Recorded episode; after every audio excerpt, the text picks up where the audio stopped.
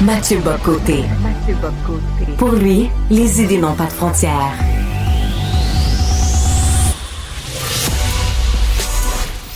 Au contraire, les idées mènent le monde. Réflexion, observation, échange, critique, solution. Mathieu Bocoté. Québec réclame maintenant un milliard de dollars à Ottawa après avoir accueilli plus de 160 000 demandeurs d'asile en 2023. La facture pour l'aide sociale est montée en flèche, tout comme le nombre de classes d'accueil qui représente à peu près l'équivalent de 52 écoles. De Montréal, je rejoins à Paris Mathieu Bocoté. Salut Mathieu. Bonjour. Alors, est-ce que le chèque d'Ottawa est dans la malle? Ah non, je ne crois pas. Je ne crois pas parce que derrière cette, ce chèque, il y a un désaccord d'interprétation. Je m'explique. Le Québec dit à Ottawa, vous ne maîtrisez pas vos frontières. Vous n'êtes pas capable de tenir vos... Votre responsabilité première, à vous, Ottawa, c'est tenir vos frontières, vous n'en êtes pas capable. Québec a indiqué clairement. D'abord, il y a eu le chemin Roxham, faut pas l'oublier, et c'était pour plusieurs apparemment criminels que de vouloir fermer le chemin Roxham. Donc là, on était dans une inversion des valeurs. Le drame, ce qui était, ce criminel, c'était plus de franchir la frontière sans en avoir le droit, c'était de vouloir défendre la frontière. Là, on sait qu'il y a des brèches, notamment sur des visas de touristes c'est vrai pour le Mexique, mais c'est vrai pour d'autres pays aussi, qui deviennent en fait une voie d'accès au pays en contournant les règles. Ottawa le sait. Ottawa en est parfaitement conscient. On est devant ce qu'on appellera un détournement du droit d'asile à grande échelle. Le droit d'asile, il faut simplement le rappeler pour ceux qui ont la mémoire courte, ça a été élaboré au lendemain de la Deuxième Guerre mondiale pour accueillir dans des pays là j'insiste, quelques dizaines ou centaines de personnes qui étaient des dissidents politiques marqués. Globalement, c'était fait pour les gens qui quittaient les pays de l'Est et qui quittait vers le monde libre. Donc, c'était, si je peux me permettre, pour Solzhenitsyn. Et qu'est-ce qu'on a vu? Un basculement du droit d'asile qui est devenu une filière migratoire à part entière. D'abord parce qu'on a étendu la définition du droit d'asile en soi, mais parce qu'en étendant cette définition, c'est devenu possible justement pour toute une filière d'immigration économique de chercher à s'emparer du droit d'asile pour s'installer dans les pays occidentaux, et dans, ce cas-là, au Canada et au Québec. Québec a clairement indiqué à Ottawa si Ottawa veut reprendre en main.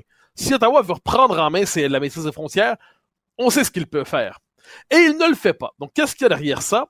Il y a le fait que Justin Trudeau, d'abord et avant tout, est un premier ministre qui est tout à la fois mondialiste et multiculturaliste et sans frontiériste. C'est un homme pour qui en tant que tel, la maîtrise de l'immigration, c'est toujours un peu mal. C'est toujours, c'est l'immigration massive pour lui, qu'elle soit légale ou illégale, qu'elle soit le fait de temporaires, d'étudiants, d'immigrants en règle ou de, de, de, droits de, de réfugiés vrais ou faux. Pour lui, tout ça, ça participe à un mouvement global et fondamentalement positif. Il se peut qu'il soit obligé tôt ou tard de changer les règles, mais pas parce que le Québec lui aura demandé, cela dit, mais parce que le Canada anglais mettra peut-être de la pression comme il ne la met pas en ce moment. Ensuite, il y a un autre élément qui est tragique dans cet élément-là, c'est que nos quatre ministres qu'on a sortis, là, comme si on avait sorti l'artillerie lourde, mais c'est la politique des lamentations, pour reprendre la formule de Robert Laplante, le, le directeur de l'Action nationale qu'on a déjà reçu ici. Euh, Qu'est-ce qui se passe fondamentalement? Le Québec est débordé. Le système scolaire, tu le disais, est débordé. Le système d'intégration est débordé. On parle même plus d'intégrer, on parle d'accueillir simplement. Notre capacité d'intégration est à zéro et notre capacité d'accueil est débordée. On parle aussi du système d'aide aux plus démunis, donc le système d'aide sociale.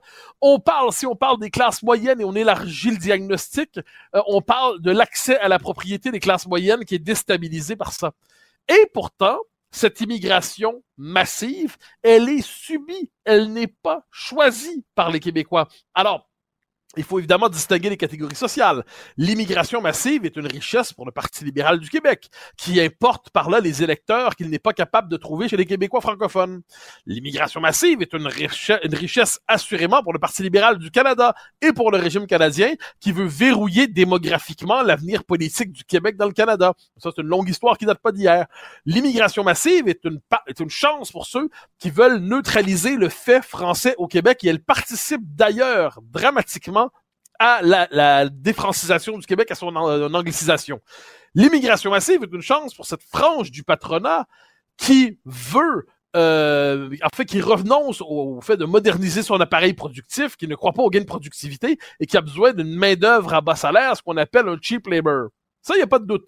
Mais pour le Québec dans son ensemble, l'immigration massive n'est pas une richesse. C'est un coût. C'est un coût et ça dépasse largement nos moyens. Et moi, je vois nos systèmes sociaux qui ont été configurés en fonction d'une certaine population, en fonction d'une certaine croissance supposée de la population. Si non seulement on a A, l'immigration massive, et B, le choc migratoire des années présentes, le résultat, c'est une société déstabilisée. Et là, parce qu'on appartient à une civilisation, hein, le monde occidental, on regarde un peu ce qui se passe ailleurs, est-ce qu'on peut me présenter la société européenne qui a connu des mouvements semblables où ça s'est bien passé? Est-ce que ça se passe bien en Suède? Pas vraiment. En Allemagne, pas vraiment. En France, pas vraiment. En Grande-Bretagne, pas vraiment. Je précise que toutes ces sociétés sont des sociétés en elles-mêmes accueillantes. Moi, je le dis et le redis, on peut fabriquer un Québécois avec quelqu'un qui vient n'importe où sur Terre. Du Pakistan, du Japon, du Chili, d'Haïti, de n'importe où. On peut fabriquer un Québécois. Mais parce que le, le Québec, c'est pas une race, c'est un peuple, c'est une langue, c'est une culture, c'est pas de race. Ensuite, c'est une question de proportion. Si vous avez trop de gens qui arrivent en fonction de notre capacité d'intégration, ça crée des communautarismes. Les communautaristes, ça fait en sorte que ceux qui arrivent vont s'intégrer dans la communauté de leur pays d'origine plutôt que dans la société d'accueil. Si vous ajoutez à ça le facteur du multiculturalisme canadien qui pousse les gens à se définir selon leur communauté d'accueil plutôt que dans en, leur communauté d'origine, pardonnez-moi, plutôt que la société d'accueil dans son ensemble, vous avez, euh, euh, j'ajouterai une chose, si vous ajoutez l'Amérique du Nord qui n'est pas exactement un continent hospitalier pour le fait français, puis qui pousse à l'anglicisation, mais vous avez les conditions idéal rassemblé pour une crise. Le gouvernement du Québec dit une crise humanitaire, mais c'est plus une crise humanitaire. C'est une crise sociale et politique. C'est une catastrophe. Et là, j'ajoute un élément parce qu'on peut pas ne pas le mentionner. Ils ont sorti leurs quatre ministres pour aller brailler. Ils ont sorti leurs quatre ministres pour aller pleurer. oh, Ottawa, tenez compte de nous, s'il vous plaît, Ottawa. Ouais, mais Ottawa s'en fout. Ottawa s'en fiche complètement. À un moment donné, le gouvernement du Québec renonce, qui est un gouvernement qui ne veut pas l'indépendance, qui ne cherche pas l'indépendance, qui délègue donc la responsabilité de nos frontières à un autre gouvernement, le gouvernement du Canada. Tout ce qu'on peut faire, c'est demander. Tout ce qu'on peut faire, c'est essayer de faire pitié. Tout ce qu'on peut faire, c'est chercher à avoir un chèque qui, même s'il nous était donné, ne permettrait pas de répondre à tous les enjeux dont on parle ici, parce que tout n'est pas question que d'argent dans une société. Un choc démographique, ça dépasse largement la question des finances publiques.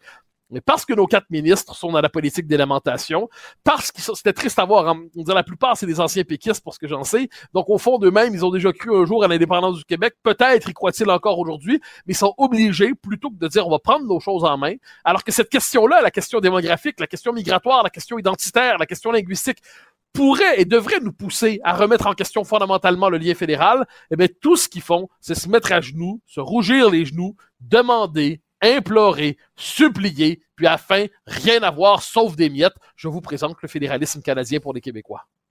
On nous a annoncé, Mathieu, en grande pompe, qu'on allait remplacer le toit du stade olympique. Coût de l'opération, à peu près 870 millions. Euh, là, quand on évoquait la possibilité de le démolir, oh non, non, ça coûterait une fortune, ce serait 2 milliards. Est-ce que le stade olympique, oui, peut représenter un symbole pour Montréal, mais est-ce que c'est aussi un symbole de notre impuissance? Exactement. Et je tenais à y revenir parce que bon, ça, a quitté le cœur de l'actualité, mais ça y est encore un peu.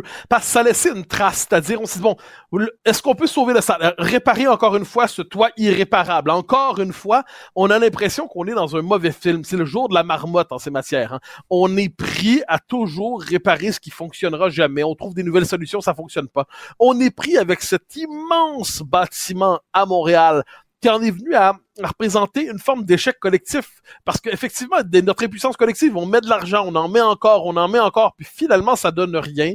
Il est mal situé, on n'a jamais su qu'en faire vraiment. Euh, il n'a pas survécu vraiment au départ des expos, et il n'est pas sans lien avec le départ des expos. Il faut juste le garder à l'esprit, ça. Et de l'autre côté, on se dit, peut-on le détruire? Ben, parce qu'il fait partie aussi de la signature visuelle de Montréal. Moi, j'ai aucun attachement particulier au stade, mais je constate qu'il appartient à la signature visuelle de Montréal. Mais, mais on se dit, il y a quand même des limites à toujours à sacrifier des, des millions, des millions, des millions, des millions. Alors, faut-il le détruire?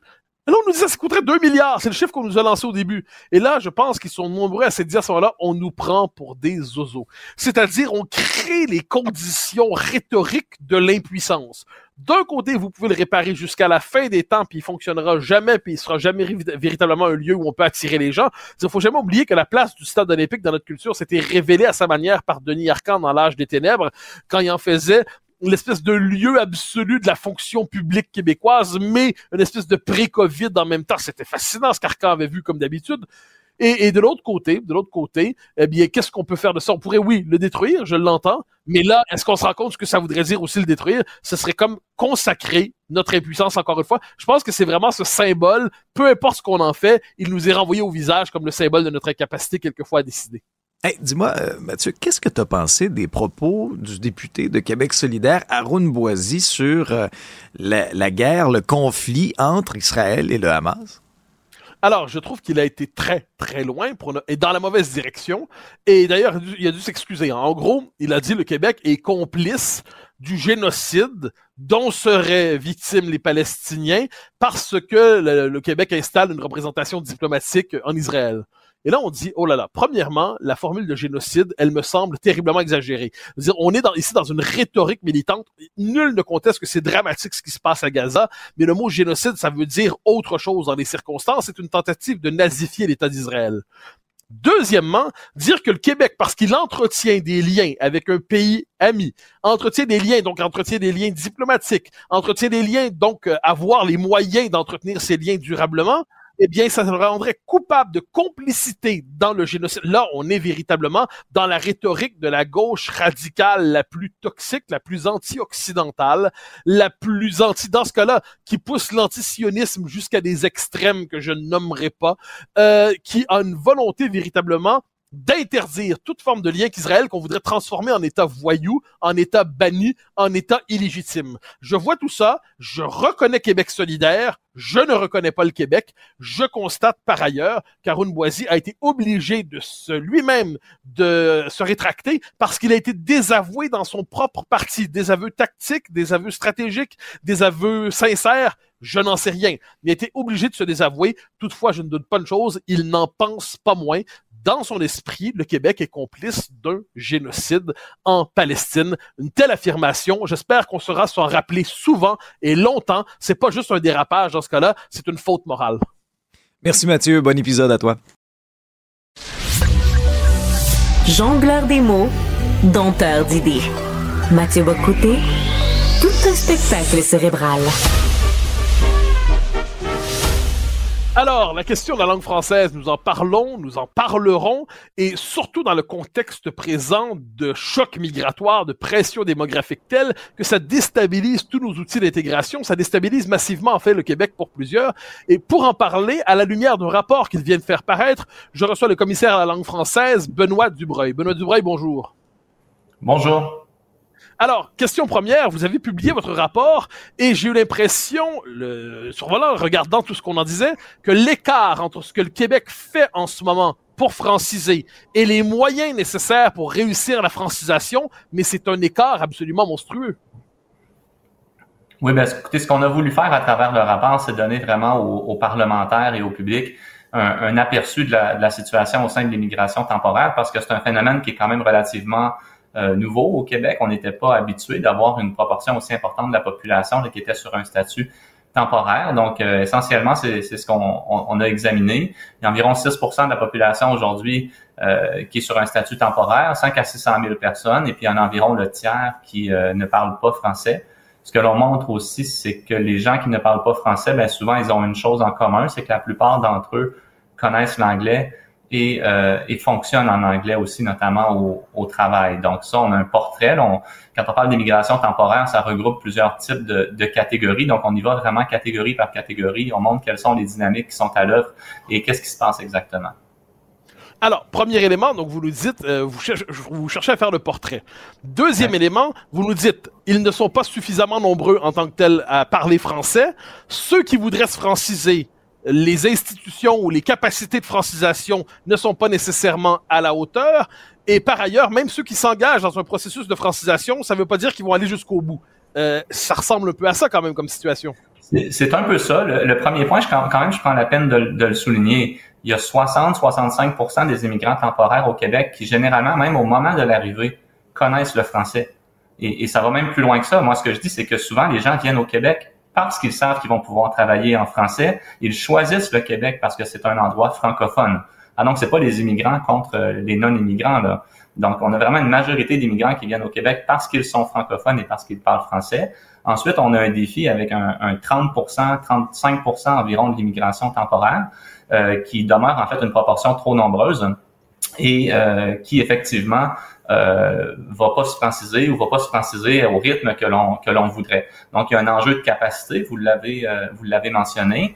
Euh, Francisation Québec est en train de déployer son offre, de construire son offre, d'augmenter son offre, mais même si elle réussissait à répondre à la demande, il y a aussi un problème de demande. Et ça, ça, ça nous ramène un peu au constat que la vérificatrice générale avait fait déjà en 2017, où elle avait montré finalement que la, majorité des gens qui ne parlaient pas français, qui, arrivaient au Québec sur l'immigration permanente, euh, ne s'inscrivaient pas au cours de français et que la plupart de ceux qui s'inscrivaient ne restaient pas suffisamment longtemps pour développer une autonomie langagière. Et bien là, on, on observe finalement le même phénomène tout simplement au sein de l'immigration temporaire. Donc, ce qu'on constate essentiellement, c'est ça, c'est qu'il y a beaucoup, beaucoup de gens, particulièrement chez les étudiants, mais aussi chez les travailleurs, les demandeurs d'asile qui arrivent au Québec avec l'idée euh, qu'ils vont pouvoir fonctionner généralement en anglais. Et euh, premier problème qui se pose, évidemment, c'est que là, les gens constatent que ça ne leur laisse pas le temps, en fait, d'apprendre le français. Ils sont dépensés un peu par la quantité d'heures qui serait requise pour devenir bon euh, en français. Donc, en plus, évidemment, les gens constatent, ben, particulièrement dans la région de Montréal, qu'ils n'ont pas nécessairement besoin du français non plus pour travailler ou pour étudier. Donc, je pense qu'en général, les gens reconnaissent que le français est utile, mais c'est pas non plus une nécessité absolue, euh, particulièrement dans la région de Montréal. Et troisième point aussi, ce que, que je mentionne, c'est que si les gens ne progressent pas rapidement en français, en, en réalité, ils sont aussi en immersion anglaise. Donc ça, c'est important de le noter parce que vous avez, par exemple, prenez un étudiant chinois ou euh, iranien qui, dans son pays d'origine, a été euh, exposé pendant 1000, 2000, 3000 heures à l'anglais.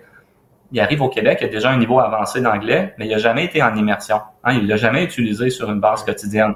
Alors là, une fois au Québec, c'est vraiment ce qui va se passer, c'est que la, personne ben là, va se mettre à fonctionner à temps plein en anglais au travail ou euh, ou dans les études. Et même si elle apprend le français 3, 4, 5 heures par semaine, il y a comme pas un moment où le français va, s'imposer à la personne comme la langue commune. Alors, vous décrivez, donc, vous dites qu'il y a une question, une, demande insuffisante, mais cette demande-là, je dirais, vous me corrigerez, mais on apprend rarement une langue, sauf pour le, cas de, polyglottes euh, euh, comme certains, eh bien, on apprend rarement une langue simplement par un élan amoureux on l'apprend parce qu'on n'a pas le choix pour fonctionner dans une société. si vous me plongez au Japon, ben, je vais tôt ou tard faire des efforts immenses pour apprendre le japonais parce que mon français suffira pas. Euh, donc, est-ce qu'on n'a pas donc d'un côté la demande n'est pas là, mais en tant que telle la nécessité n'est pas là, vous l'avez dit. Et au final, est-ce qu'on peut dire que cette tendance va aller en s'accentuant, ce qui va faire que la demande va être de moins en moins forte et la nécessité va être de moins en moins forte aussi plus le temps va passer? Euh c'est difficile à dire. Là, ça, ça, effectivement, ça pourrait, euh, ça pourrait arriver. Euh, en fait, ce qu'il faut comprendre, je l'ai mentionné au, début, mais le français n'est pas juste un facteur de répulsion au Québec, hein, c'est aussi un, facteur d'attraction. Mm-hmm. Est-ce qu'il y a un moment, par exemple, où les gens qui viennent ici parce qu'ils sont francophones pourraient se dire, ben finalement, moi, si je vais au Québec, on me demande tellement d'être bon en anglais que je vais, je vais laisser faire puis j'irai pas. Euh, est-ce qu'on pourrait avoir moins de francophones puis plus de gens qui viennent sachant qu'ils vont pouvoir fonctionner en anglais. Donc, euh, la question, euh, la question se, se pose. Euh, c'est pour ça un message principal que je que, que je lance en fait avec ce rapport-là, c'est que si on veut vraiment stabiliser la situation du, du français dans, dans l'espace public, il faut s'assurer d'avoir une immigration temporaire qui est davantage francophone à l'arrivée et que les gens qui ne parlent pas déjà français à l'arrivée vraiment s'engagent de manière beaucoup plus euh, précise dans, des, dans, dans un cheminement d'apprentissage. C'est ce que l'on voit, c'est que les, les gens euh, sont surpris en fait du temps que ça prend pour apprendre une langue, sont surpris de la lenteur des progrès qu'ils font lorsqu'ils s'inscrivent à temps partiel. Ben, il y a un problème de planification à ce moment-là où il y a un problème de communication. Les gens visiblement n'avaient pas la bonne information ou n'avaient pas compris un peu c'était quoi le niveau d'effort. Euh, je pense qu'il y a des gens, des fois, qui apprennent des langues quand ils sont enfants, qui sont exposés pendant 10 ans, 15 ans à travers le réseau scolaire, puis qui se disent, ben, j'ai réussi à apprendre l'anglais, donc je vais donc je vais réussir à apprendre le français. Mais là, c'est un contexte complètement différent quand on est un adulte et qu'on a un agenda qui est bien chargé. Réussir à dégager une heure ou deux heures par jour pour étudier quand on a d'autres engagements, c'est pas si facile que ça. Puis moi, je, je constate que les gens sont surpris de voir qu'ils n'y arrivent pas, alors que c'est très prévisible. Alors, vous proposez des mesures, des solutions, justement, pour réussir à améliorer la situation en matière de répartition des demandeurs d'asile, comme on appelle ça, euh, en matière aussi euh, les exigences de francisation des uns des autres. Quelles sont globalement les grandes propositions que vous euh, réclamez, en fait, que vous faites dans l'espace public? Et vous, je crois que vous les chiffrez aussi, combien ça pourrait coûter? Mais d'abord, en tout, quelles sont vos propositions? Il y a trois grandes composantes hein, du côté de l'immigration temporaire. Donc, il y a les étudiants qui deviennent ensuite des diplômés parce qu'ils ont accès à un permis de travail ouvert. Ensuite, vous avez les travailleurs de différentes catégories, dont les plus nombreuses vont être les, gens sur des permis euh, fermés. Euh, et finalement, vous avez les demandeurs d'asile. Donc, pour les travailleurs et les étudiants, la recommandation, c'est vraiment d'accroître les mesures incitatives pour les universités et pour les employeurs les inciter encore plus à aller chercher des gens qui parlent déjà français avant d'arriver. Ou, et ensuite de demander aux gens, ben, si vous ne parlez pas déjà français avant, d'arriver, on va vous demander de faire au moins quelques mois de français avant de vous donner votre permis de travail ou dans le cas des étudiants, avant de vous donner le droit de travailler hors campus. Et ensuite, il faut rehausser le niveau demandé pour un renouvellement de, de, permis. En ce moment, ce qui se passe, je vais vous donner le cas des étudiants. Les gens peuvent arriver au Québec, ils n'ont aucune exigence en matière de connaissance du, du français euh, et euh, vont pouvoir travailler 20 euh, heures semaine pendant leurs études. Au terme de leur diplôme, on va leur donner un permis de travail de trois ans ouvert. Donc, ce qu'on constate, c'est qu'il y en a une proportion importante qui vont rester au Québec pendant 5, 6, 7 ans souvent leur motivation dès le départ, c'était de devenir résident permanent. Et là, ils s'aperçoivent au bout de 5, 6, 7 ans, ben là, que leur français est pas assez bon. Et euh, là, il y a comme une amertume, en fait, qui, apparaît, puis ça crée une tension, un goulot d'étranglement aussi pour le passage à l'immigration euh, permanente. Euh, parce qu'évidemment, je pense que de façon générale, on s'entend que les étudiants qui viennent ici, qui diplôment de nos universités, c'est quand même un bon bassin de recrutement pour l'immigration il y a une sorte de consensus autour de ça, mais encore faut-il que la personne ait euh, vraiment, se soit vraiment intégrée, euh, soit en mesure de joindre le marché, de se joindre au marché du travail en français.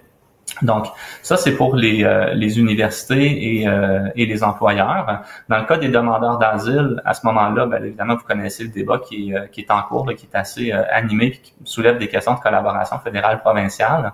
La proposition, c'est de tenir compte vraiment là, dans, la répartition des demandeurs d'asile à l'échelle canadienne des compétences linguistiques.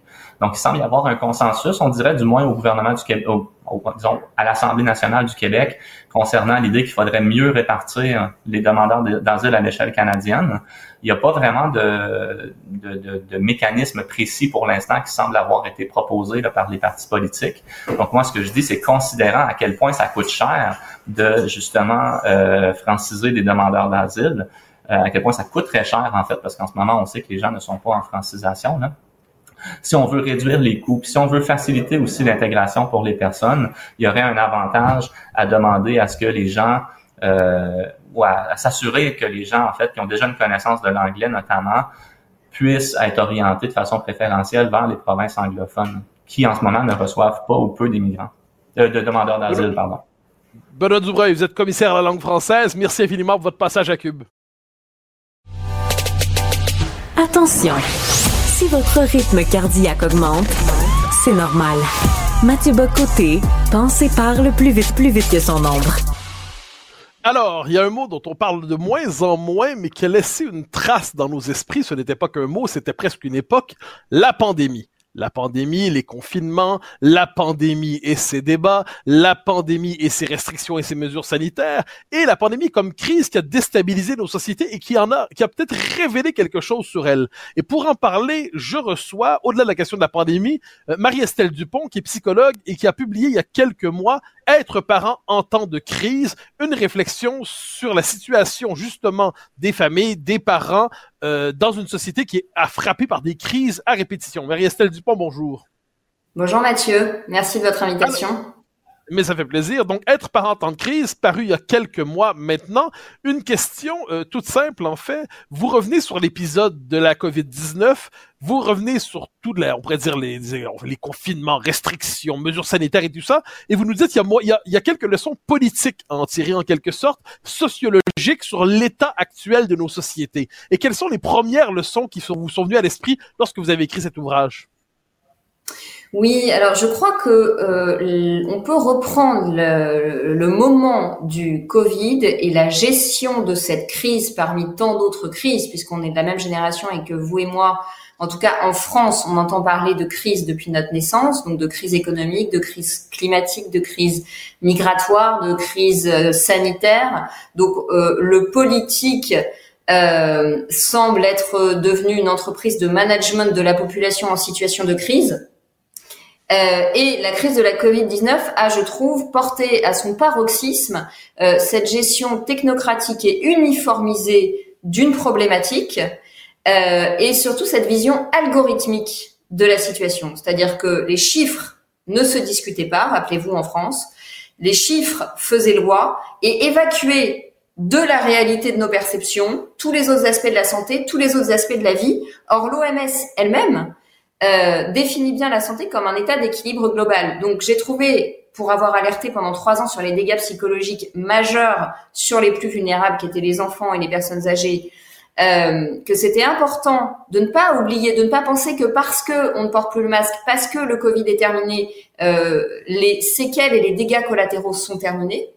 Et d'autre part, de d'utiliser euh, en, quelque sorte les dégâts de cette crise pour comprendre, pour éclairer, pour l'utiliser comme un paradigme qui nous permet de comprendre comment les crises sont gérées aujourd'hui dans l'Occident moderne, parce que les outils de gestion de la population qu'on a vu mis en place pour la crise sanitaire vont se décliner sur la sécurité, sur l'écologie. On a vu le QR code qui arrive pour les JO à Paris en 2024.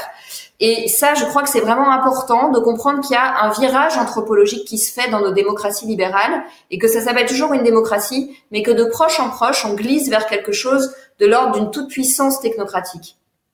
Alors, justement, la crise a révélé, en fait, elle a accéléré et révélé l'état psychique de la population, qui est un peu votre domaine d'expertise, euh, et plus qu'un peu d'ailleurs. Alors, la question, c'est qu'est-ce que ça a révélé? On a vu, par exemple, des sociétés qui étaient finalement très dociles, qui suivaient les règles, même si elles étaient contradictoires, qui souhaitaient quelquefois toujours plus sanitaire et sécuritaire. Euh, il y avait des raisons à ça, mais ça a dit quelque chose sur l'état d'esprit collectif. Qu'est-ce que ça nous a dit sur l'état psychique des sociétés occidentales?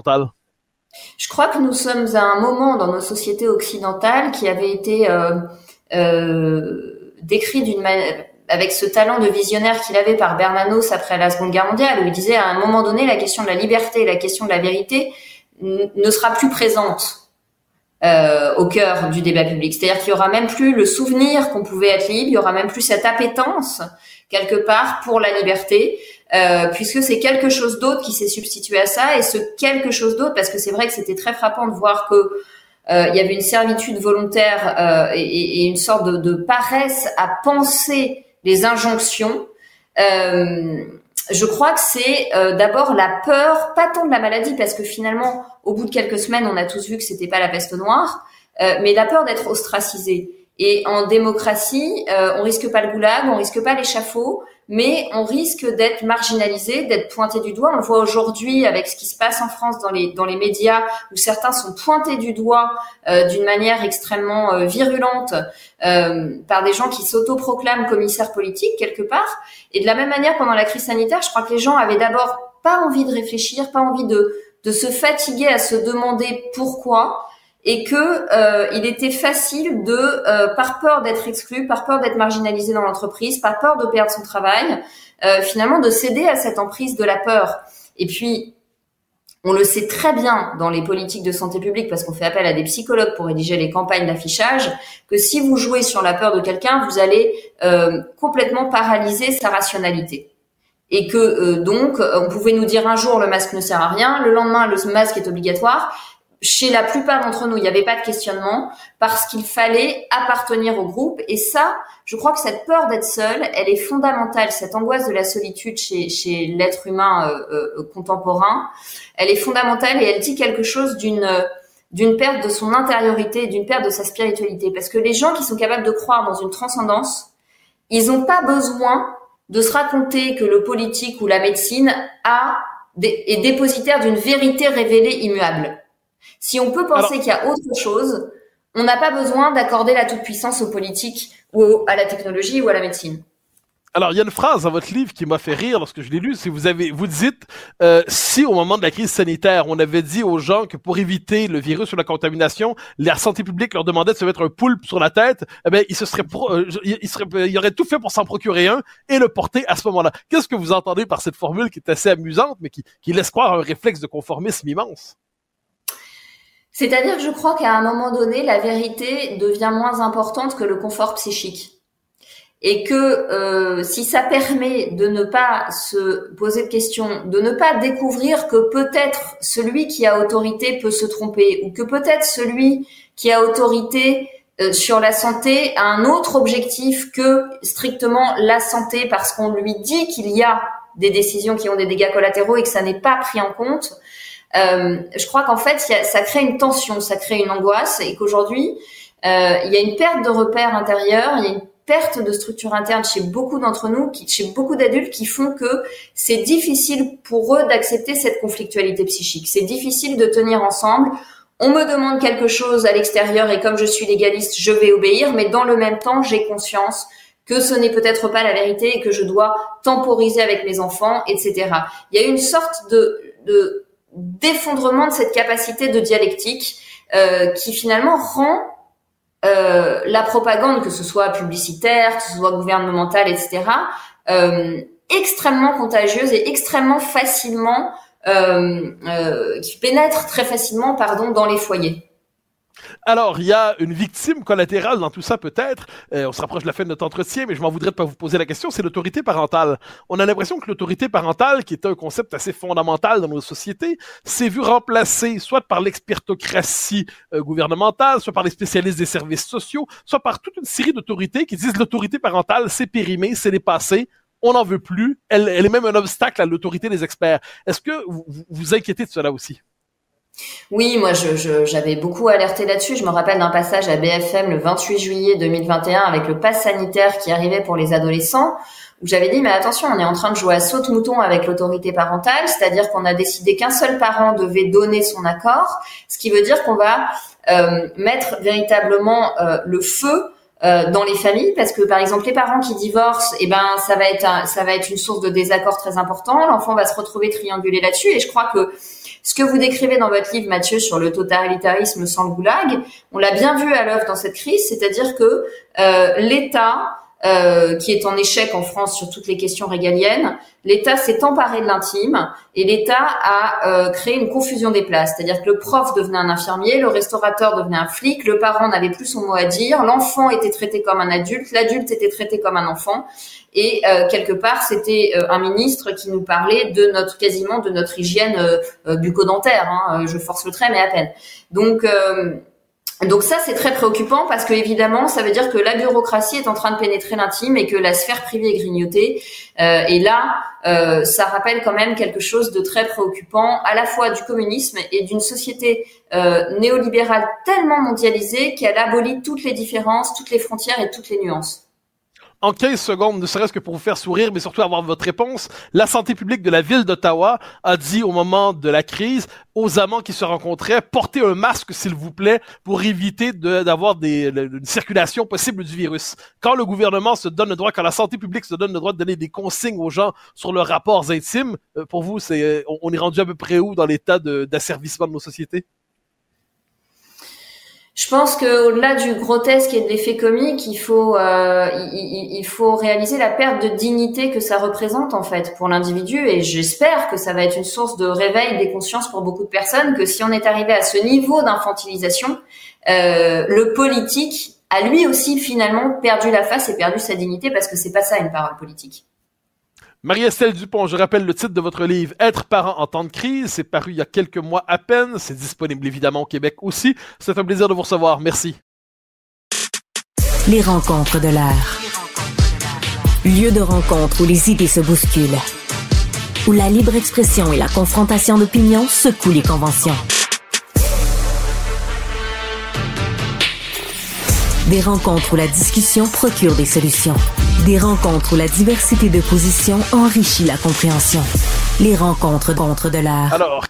Quatre ministres du gouvernement québécois se sont rassemblés pour supplier le gouvernement fédéral de prendre en charge ses responsabilités en matière de frontières, de droit d'asile, d'être capable de maîtriser les flux migratoires qui frappent le Québec, parce que, évidemment, le gouvernement du Québec ne maîtrise pas ces choses-là et est obligé de demander à Ottawa de le faire à notre place. C'est la querelle du jour, mais c'est plus que la querelle du jour, c'est l'élément révélateur du jour. À mon avis, est-ce aussi l'avis de notre analyste politique, Emmanuel, Emmanuel Latraverse? Bonjour.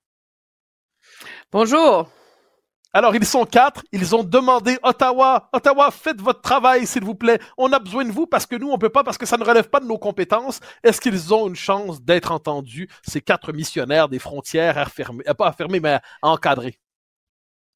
Euh, oh, ben, on ne sait pas parce qu'il y, y, a quelque chose de totalement, euh, c'est mystifiant là. Je veux dire, ça dépasse l'entendement cette espèce euh, d'aveuglement du gouvernement Trudeau qui fait l'autruche sur le problème de la question du contrôle des frontières et des migrants et sur le coût que ça impose euh, au Québec et à l'Ontario en particulier, parce que c'est les deux provinces qui sont vraiment qui accueillent 99 là, euh, de ces demandeurs d'asile, dont la majorité, il faut le dire, ne sont pas des réfugiés politiques. C'est tout le cœur du problème là. C'est des migrants économiques euh, qui viennent euh, qui viennent de l'Inde, qui viennent euh, d'Amérique du Sud, de certains pays d'Afrique. Et c'est clair quand on regarde, c'est tellement concentré dans quelques pays la source de ces arrivées que ce sont carrément des filières migratoires qui sont mis en place et qui sont causées par les choix politiques de ce gouvernement-là, qui non seulement en arrivant au pouvoir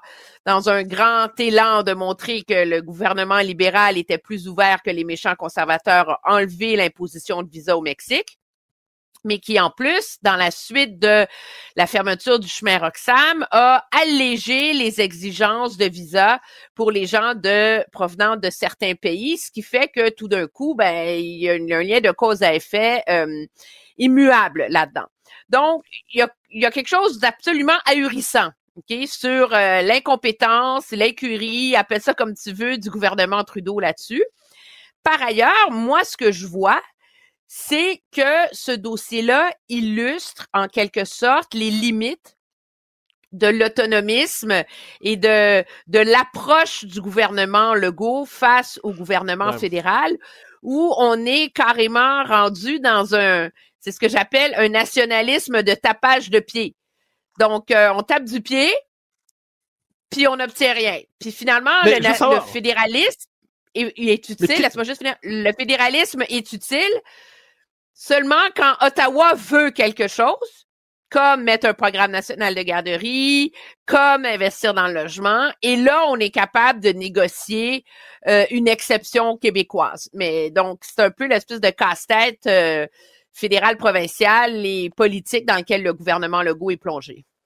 Alors, nous nous parlons chaque jour et l'expression, cela illustre encore une fois les limites de l'autonomisme du gouvernement Legault. Je t'ai entendu la dire probablement deux ou trois millions de fois. J'exagère, mais disons assez non, souvent. Alors, faux.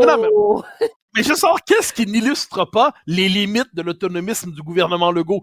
Objectivement, ça revient souvent dans ton analyse. Donc là, c'est sur une question fondamentale, un choc migratoire, une pression démographique qui déstabilise l'ensemble de la société québécoise. Et là, on dit, tu dis, encore une fois, ça illustre les limites. Donc je pose la question avec un minimum de mauvaise foi, mais qu'est-ce qui n'illustre pas les limites de l'autonomisme du gouvernement Legault? de mauvaise foi. Non, je suis très sincère quand je dis que j'y crois pas il y a différentes, euh, il y a différentes, moi je pense que le, et tu sais que c'est une de mes théories aussi, moi je pense que le problème du gouvernement Legault, cependant, c'est cette illusion qu'il a entretenue que en faisant semblant qu'il n'y a pas d'enjeu dans les relations fédérales provinciales et en évacuant la question nationale, cet entre-deux dans lequel il est placé, euh, le place dans un désavantage sur tous les fronts. Parce que si tu es souverainiste, ben, tu te sers de ces affronts-là, comme certains que je connais très bien, euh, pour dire c'est la preuve que le Canada ne fonctionne pas et que le Québec devrait être un pays. On l'entend dans la bouche de Paul Saint-Pierre Plamondon en ce moment.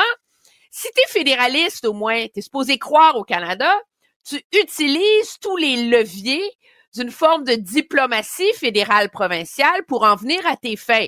Ce qui a été dans le passé utile par plusieurs premiers ministres fédéralistes. Mais là, M. Legault, c'est comme s'il ne croit à ni l'un ni l'autre. Alors, l'empereur est nu parce qu'il n'y a pas de levier pour agir. Et le problème, cependant, c'est que l'espèce, la manière dont il a mené ce débat-là sur l'immigration a donné une porte de sortie idéologique absolument idéale au gouvernement Trudeau pour ignorer les requêtes de M. Legault. Parce que on, on ça donne les, les, outils, puis je dis pas que le gouvernement Trudeau a raison ou pas, là. J'essaie de, on, on, essaie de, de décortiquer la situation politique. En, en quoi a-t-il mené le débat de telle manière? En quoi a-t-il mené le débat de telle manière que le gouvernement Trudeau peut s'en sauver? En disant que les immigrants, il y avait un risque pour la stabilité euh, sociale. Il y a eu les sorties de Jean Boulet que les immigrants ont pas de job, euh, euh, qui sont une menace pour la nation québécoise. Puis hier, je disais, Monsieur Roberge, tout allait bien. Il était limpide, le point de presse. Le message allait passer. C'était clair. Puis Monsieur Roberge qui dit, ben, ça pose une menace sur notre manière de vivre. C'est quoi ça, la ben, manière de ben, vivre? Ben, je vais te répondre. Ben, attendez ça, je, je, je, je, suis pas son porte-parole, mais je vais te parler à mon propre nom. Tu regardes partout dans les sociétés européennes, partout dans les sociétés européennes qui connaissent un choc migratoire, eh bien, il y a un choc sur la manière de vivre. La culture du pays d'accueil tend à s'effacer quelquefois. Euh, les femmes apprennent à changer leur comportement parce que le choc des cultures qui se vit au quotidien fait en sorte que dans certains lieux, elles ne peuvent plus s'habiller librement. Euh, ce qui fait qu'il y a des revendications religieuses qui se multiplient qui font en sorte que la société d'accueil multiplie les compromis pour ne pas heurter les plus radicaux Minute, quelquefois Mathieu. Non, ce que je veux dire, c'est que ça existe. Les ça existe, c'est pas une fabulation. Je veux bien que ça est grand, là, que ça existe, mais les migrants, en ce moment, ils viennent pas d'Iran, d'Arabie Saoudite puis d'Irak. C'est pas des intégrés musulmans.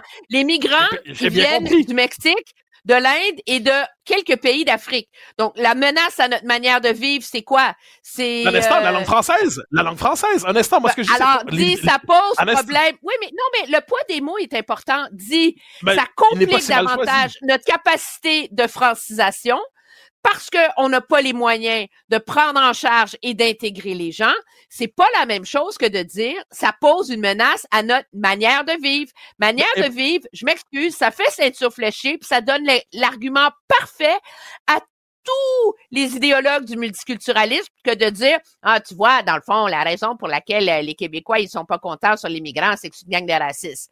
Alors non mais t'as ça, tu veux gagner, vouloir défendre sa manière de vivre c'est pas du racisme. Puis par ailleurs, tu dis ça fait ceinture fléchée. Si je réduisais, euh, c'est intéressant ta formule. Tu utilises une formule caricaturale et folklorique pour parler d'un groupe ethnique particulier, les Canadiens ben français. Ouais, mais tu utilises une formule que, caricaturale. Est-ce que tu utiliserais de semblables formules? amener euh, le voile et la baya. Euh... Non, est-ce que tu est-ce que tu utiliserais une formule semblable à ceinture fléchée pour parler d'autres groupes culturels?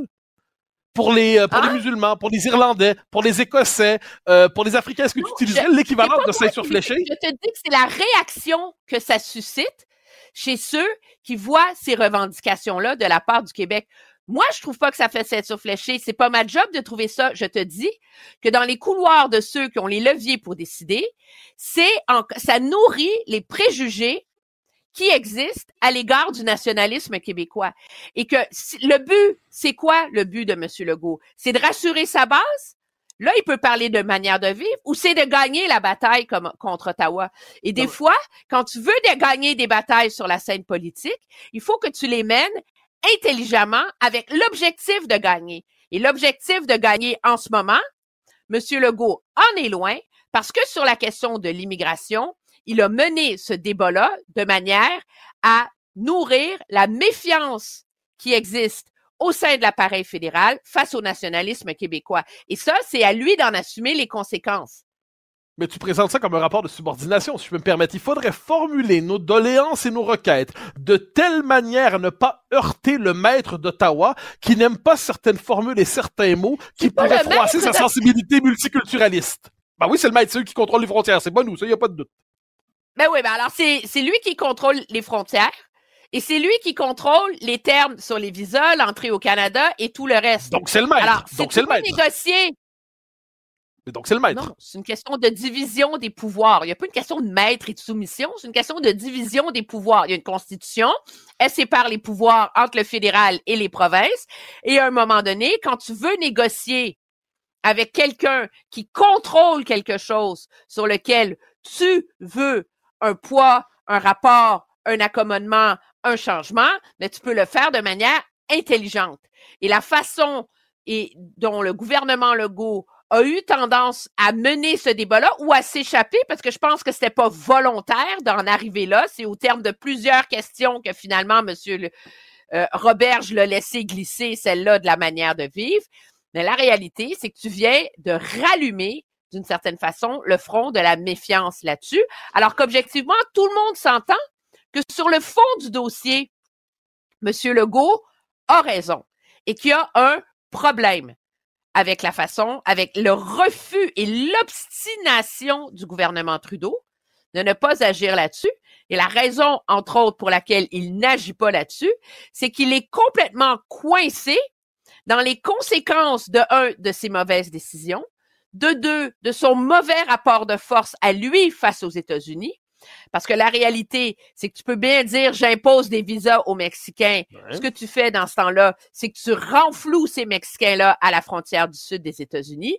Et les Américains ont été très clairs auprès du Canada que le prix pour fermer Roxham, c'était entre autres qu'il y a une approche continentale à cette question des migrants et c'est ça qui complique aussi la tâche du gouvernement Trudeau. Maintenant, si le gouvernement Trudeau était plus cohérent plus compétent puis qui était capable de l'expliquer, peut-être que ça aiderait.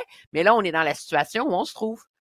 Alors, dernier commentaire là-dessus, dernière question. Donc, je reprends ma formule parce qu'elle me semble exacte. Le maître sur ces questions, c'est Ottawa. Ottawa a par ailleurs un maître. Non, mais objectivement, quand quelqu'un décide, puis l'autre est obligé de subir, il y a un maître puis quelqu'un qui subit. Mais je dirais qu'Ottawa aussi un maître. Est-ce que tu dis, je reprends des mots, c'est Washington. Ça, c'est autre chose, de la part d'un gouvernement qui est soucieux de l'indépendance du Canada. Mais je reviens sur le plan politique. Pour toi, c'est les requêtes de le quatuor de ministres qui se présentent ils ont une chance d'être entendus minimalement ou ce sera la doléance de plus dans l'histoire du cahier de doléances du Québec?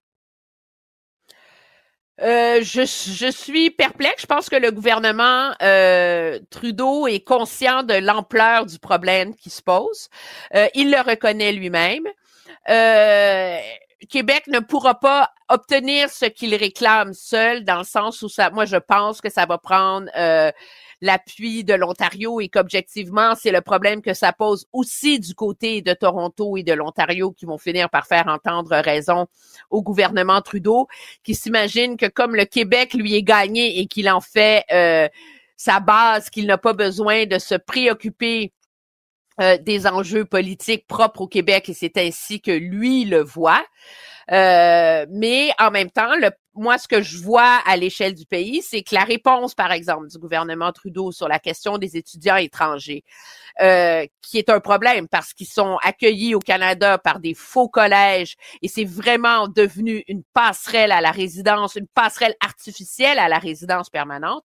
Le ressac est tel dans le reste du pays par ses collèges, par ses universités, par tout le reste, que le gouvernement Trudeau se rend compte que maintenant, détricoter euh, la toile qu'il a tissée depuis 2016, depuis qu'il a lancé cet appel à l'accueil de tous les gens de partout sur Terre en réponse à Donald Trump, mais là, tout d'un coup, ça devient euh, vachement plus compliqué. Il est comme pris en ce moment avec ce casse-tête-là.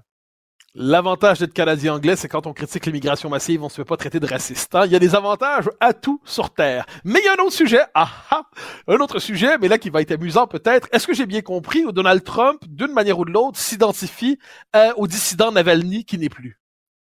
Non, mais ça, je veux on a... J'essaie toujours, moi, de, de tempérer... On a comme un réflexe trop rapide à accuser de délire tous les mots qui sortent de la bouche de Donald Trump. Mais là, vraiment, on a atteint le sommet du grotesque. Là. Alors, lui, qui s'est fait accuser, qui s'est fait reprocher son silence hein, suite au décès de Alexei Navalny vendredi dernier, a finalement lundi publié un post dans lequel, et ça vaut la peine que je te le lise, la mort soudaine de Navalny m'a fait prendre conscience de plus en plus de ce qui se passe dans notre pays. C'est une lente progression avec des politiciens, des procureurs, juges de la gauche radicale qui nous mènent sur le sentier de la destruction hier, dans la grande conférence de la droite américaine, il était interviewé par Laura Ingram, une animatrice de Fox, etc. Et là, il l'endormit. Alors, ce que lui vit face au système de justice américain se compare essentiellement à ce qu'a vécu Alexei Navalny. Et le pire, c'est qu'on dirait il est fou raide. Même pas. En vérité, c'est un discours qui est présent depuis quelques jours auprès de ses supporters. Donc, de faire le parallèle entre le fait que lui juge que le système de justice américain est instrumentalisé contre lui et le fait que le président Poutine a emprisonné et a orchestré la mort à petit feu de son principal opposant politique. Mais est-ce que c'est pas la part d'excès du bonhomme? C'est-à-dire que d'un côté, on peut dénoncer euh, le fait qu'il y a des, une justice de plus en plus politique aux États-Unis, on peut dénoncer l'intolérance de la, gauche radicale, tout ça. Moi, je, bon, j'entends. Mais quand on décide de le saut, le saut de bascule, le moment de bascule, c'est l'identification à Navalny. Ou de la même manière, il critique le fait que les Européens investissent pas suffisamment dans leur défense, très bien. Puis à la fin, il dit Poutine, servez-vous s'il décide de pas financer. Il me semble qu'il y a toujours chez lui la phrase de trop qui vient caricaturer l'ensemble de son propos.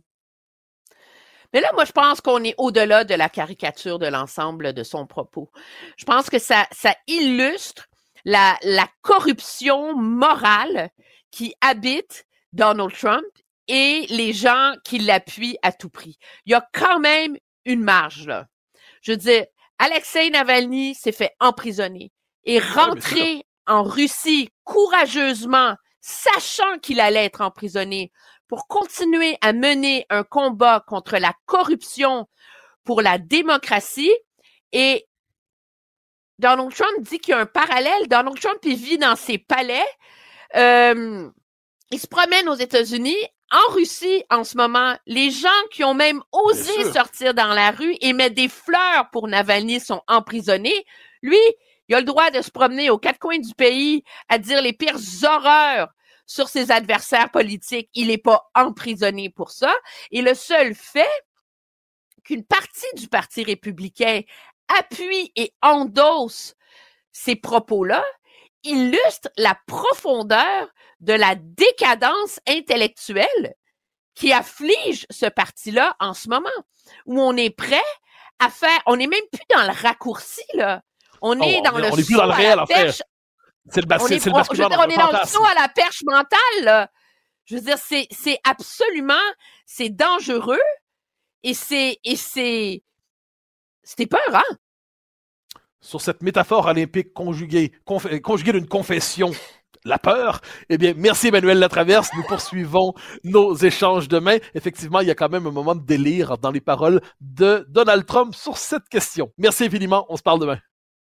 Très bien. Au revoir. Alors, chers amis, c'est un bonheur de vous parler avec nos invités, avec notre analyste. C'est un plaisir et nous nous revoyons demain comme il va de soi pour poursuivre le décryptage de l'actualité.